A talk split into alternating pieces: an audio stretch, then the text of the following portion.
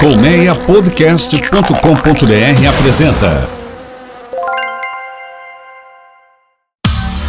Cada palavra, uma história. Um bate-papo sobre curiosidades da língua portuguesa. Olá, eu sou Poliana Bretas e este é Cada Palavra uma História com o professor Dionísio da Silva. Toda semana a gente traz para você uma curiosidade sobre palavras e expressões dessa língua tão complicada que a gente fala que é o português do Brasil. Você ouve este e outros programas do Colmeia Podcast, o rádio do seu tempo, no seu aplicativo preferido, no seu celular iPhone ou no Android. Se você ainda não tem um aplicativo preferido, é só entrar na loja de aplicativos aplicativos, escrever podcast e escolher uma lista. E aí é só procurar o Cada Palavra uma História e assinar para não perder nenhuma atualização. Se der, faz um comentário, uma avaliação, porque a gente quer saber o que você está achando do nosso programa. Além disso, isso ajuda outras pessoas a encontrarem o nosso podcast. O professor Dionísio da Silva já está conosco. Oi, professor, tudo bem? Oi, Poliana, tudo bem? Uma saudação especial aos nossos ouvintes e vamos lá. Seja muito bem-vindo, viu, professor? Você e eles. muito obrigado. Olha, as nossas palavras de hoje, a gente vai começar pela palavra baranga. Professor, muita gente acha que essa palavra é, surgiu agora. Qual é a origem dela, professor? Ela já existia há muito tempo? A palavra baranga, Poliana, fez uma grande viagem começou lá na África e foi trazida para cá pelos escravos africanos, no famoso tráfico do navio, dos navios negreiros tão condenados. É, ela ganhou relevância nos últimos tempos porque por volta de 2005, é, entre 2005 e até o final do processo, conhecido como mensalão, e que no STF tem o nome de Ação Penal 470, uma secretária estava sendo defendida por seu advogado e ele escreveu na defesa da secretária que, é, que, a, que ela então, ré, no mensalão, não passava de uma baranga no, no conjunto daqueles que malversavam as verbas públicas. Ela falou, ah, baranga não, baranga não quero ser chamada não. Então ele disse, olha, é, você não mandava nada aqui, entrou como vítima, então eu posso usar ou baranga ou mequetrefe. Ela falou, ah, então usa mequetrefe, porque baranga não. É, ninguém quer ser baranga, porque no Brasil mudou de significado e passou a designar a pessoa feiosa, desarrumada, e naturalmente uma mulher, especialmente uma secretária, não queria ser designada assim. Mas a origem é, que os ouvintes gostam dessa história que a palavra faz, eu sei que você, Poliana, também gosta muito. Ela começa essa palavra lá na África, como dizia, e ela designava apenas a pessoa com o umbigo estourado, assim, uma hérnia no umbigo, e que deformava a barriga, como os africanos andavam nus na floresta, essa barriga desarrumada estava sempre à mostra, não é? Credo, professor. e aqui no Brasil ela mudou de significado e acabou sendo. É, às vezes algumas pessoas usam também como uma mulher feia, né? Não só desarrumada, mas mal cuidada, né, professor? Em geral é isso mesmo. A, a mulher feia é, desarrumada, mal cuidada e dificilmente uma rica é baranga, não é? Porque vai lá, não, não tem salão que não transforme uma baranga em miss. É verdade. Um cabelo e uma maquiagem faz um milagre, é né, professor? É Agora, e a origem da palavra mequetrefe, professor? Olha, essa é de origem controversa, é daquelas palavras que, é, quando a gente se dá conta, está na língua, então ela podia, pode ter vindo do espanhol, mequetrefe, e pode ter vindo também do árabe. É, há uma outra corrente que defende que ela veio do inglês. Mas o mais provável, na minha intuição de etimologista, é que tenha vindo realmente do árabe, porque o árabe tem mogatref, e é muito parecido para designar uma pessoa sem importância, mas ao mesmo tempo má bandida.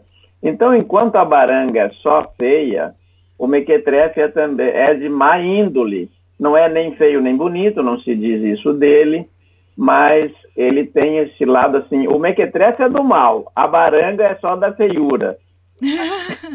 então acho que a nossa secretária lá escolheu mal querer mequetrefe e não baranga. é, ou então, né, professor, é melhor ser, ser do mal do que ser feia, né? Quem sabe, né? Ele escolheu essa via aí, porque o, o difícil ali era defendê-la. Então, o Mequetrefe era do mal. O advogado precisava defender a maldade que, porventura, ela tivesse feito. E não a feiura, porque de feio ninguém é acusado, não é? Às vezes, muitas mulheres são acusadas de ser muito feias, professor, e ficam muito chateadas. Mas não são levadas aos tribunais por causa disso. O mequetrefe pode ir, não é? Pode, é verdade. Mas às vezes eu tenho a impressão de que o mequetrefe também, professor, ele, ele é usado muitas vezes é, numa, numa situação engraçada, né? Às vezes a pessoa fala, ah, seu mequetrefe, mas não tá com tanta raiva, né? Só tá brincando, né? Às vezes não é tão pesado. É, eu noto assim que no mundo dos homens é, o tratamento, inclusive do palavrão, pode ser carinhoso. Então você elogia seu grande filho disso, seu grande filho daquilo, e você está tratando bem o seu amigo, você não está ofendendo. Eu lembro também que no mundo infantil os códigos são outros. Eu sempre gosto de lembrar que um filho de um, de um amigo meu, quando eu chegava na casa dele, e eu gosto muito de criança, ele me metralhava com. Eu tinha uma metralhadora de brinquedos, ele me metralhava. E um dia um amigo meu pediu para ser metralhado também, ele disse, você não. porque eu não, não gosto de você. Você não é meu. Eu não metralho você porque você não é meu amigo. Uhum. Eu só metralho quem eu gosto e quem é meu amigo. É. Ele só passava fogo de mentirinha, naturalmente, uhum. com aquela metralhadora de brinquedo, em quem ele gostava. Super certo, né, professor? Eu apoio. Agora, professor, tanto a baranga quanto o mequetrefe, eles ficam às vezes ao Deus dará, né, professor? O significado e a origem dessa expressão a Deus dará, ficar ao Deus dará. Você sabe que ao Deus dará tem a ver com o mundo português, porque houve um mundo que o português criou. E como ele criou este mundo, especialmente no Brasil, que é a maior terra que eles descobriram e a maior onde eles sempre estiveram, no Recife, um português que a quem pediam esmola e ele era muito pão duro, parece que isso aí é meio sinônimo, viu? Português, pão duro. e, ele, e ele dizia para o pedinte, para o mendigo, Deus dará. Deus dará. E ele ficou conhecido como Manuel Álvares Deus dará. Ele tinha o mesmo sobrenome do descobridor do Brasil, o Álvares, né? Pedro Álvares. O Álvares era também Cabral, porque certamente morava, ou seus ancestrais moraram numa região de muitas cabras.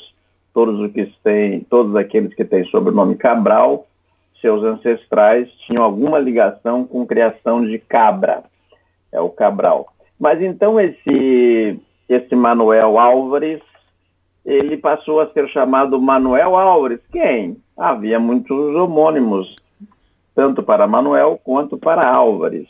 Então ele passou a ser identificado como Manuel Álvares Deus dará. E o filho dele, chamado Simão, registrou-se como Simão Álvares Deus dará. E essa expressão ficou no português está num sobrenome e, e designa a, a uma crença que se tem que, mesmo na pior pobreza, na situação mais desesperadora, se a pessoa não tem, Deus dará. Tem que acreditar, né, professor? É, mas tem que acreditar. Agora, é, é, Poliana, é muito interessante que neste mundo que o português criou, a religião está sempre presente. A gente não pode hum. nem admirar-se disso porque eles trabalhavam a religião e poder, é, eram reis católicos, né? Então estavam uhum. sempre unidos nesse universo religioso. Sim, sim. Os nossos os nossos a nossa família real, os nossos imperadores, eles eram muito religiosos, né, professor? Sim. Maria Louca era muito religiosa. E Portugal ela é chamada de Maria Pia, Maria é. Piedosa, né? É verdade. Não, eu, Poliana, a gente pode atualizar nossos ouvintes, que muitos deles certamente se dão conta disso. Dois dos maiores santuários do mundo é, estão em Portugal e no Brasil. O Santuário de Nossa Senhora de Fátima em Fátima, em Portugal, e o Nossa Senhora Aparecida aqui em Aparecida, no estado de São Paulo. É verdade. Agora, o senhor falou que os portugueses, professor, eles em geral, eles são mão fechada, né? A gente sempre ouve que é, os negócios, eles têm que ficar perto do dono, né? A voz do dono, né, professor? E a gente ouve também que o que engorda o boi é o olho do dono, né, professor? Se não tá ali pertinho, já viu. Olha, eu acho, eu sou um admirador da cultura portuguesa e do mundo que o português criou. É? Eu sou da Silva, então meus ancestrais vieram de lá.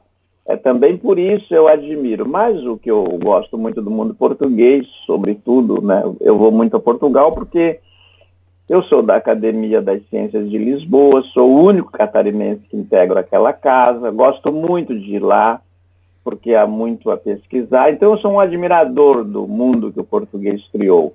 E eles, houve um tempo em que eles eram donos do mundo, como você lembrava aí, para fazermos a ponte. O, o Portugal foi um dos maiores impérios do mundo, né? Mas a voz do dono, ela, ela é uma expressão que se consolidou de um modo totalmente diferente, não tem nada a ver com o mundo português, ela veio do mundo inglês.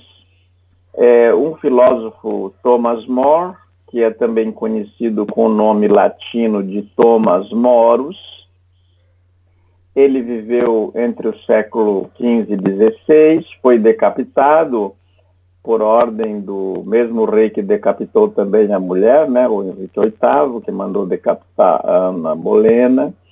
E ele chegou em casa um dia e a sua senhora, a Lady Moore, estava com um cachorrinho. Ela achou um cachorrinho, o cachorrinho estava perdido e ela se apegou muito aquele cachorrinho. E um mendigo chegou a, a essa casa e disse que o cachorrinho era dele. Então o Thomas More, que era um homem muito justo, ele colocou a própria mulher, pediu que a própria mulher fosse para um canto da sala e o mendigo no outro, no outro canto da sala soltou o cachorrinho no meio e mandou os dois chamarem. Aliás, ficou com o cachorrinho, segurando o cachorrinho, e pediu para os dois chamarem. Ao mesmo tempo, os dois chamarem, chamaram e o cachorrinho correu para o mendigo. E ele disse: o cachorrinho é dele porque ele reconheceu a voz do dono. Muito mais tarde, já nos tempos modernos, a RCA Vitor pegou aquele gramofone, pegou esse cachorrinho e colocou como símbolo. Hum, agora faz todo sentido, hein, professor? Agora faz, né? agora faz todo sentido. Professor, muito obrigada. A gente volta na próxima, no Cada Palavra, e os nossos ouvintes vão ficar com saudade, tenho certeza. Muito obrigado, Poliana. Um abraço aos ouvintes e até de repente. Até de repente. Esse foi o professor Dionísio da Silva, no Cada Palavra uma História, sempre uma curiosidade sobre as palavras e expressões da nossa língua portuguesa. Novos episódios toda terça-feira no seu aplicativo de podcast preferido ou então no colmeiapodcast.com.br. Estamos também no Twitter, no arroba Palavra História. Um dos grandes casamentos dos nossos tempos é entre as corridas de rua e o bem-estar. Pensando nisso, o Colmeia Podcast produz Corrida em Forma, com o especialista Yuri Totti. Dicas e informações de treino, alimentação e calendário para você que corre e para você que está pronto para calçar o tênis e sair por aí. Para ouvir e não perder nenhum episódio do Corrida em Forma, assine no seu aplicativo de podcast ou então vá ao www.polianabreta.com.br. Esse foi o Cada Palavra Uma História. Ficando por aqui, eu sou Poliana Bretas, um beijo grande e até o próximo episódio. Cada Palavra Uma História. Um bate-papo sobre curiosidades da língua portuguesa. Colmeia Podcast o rádio do seu tempo.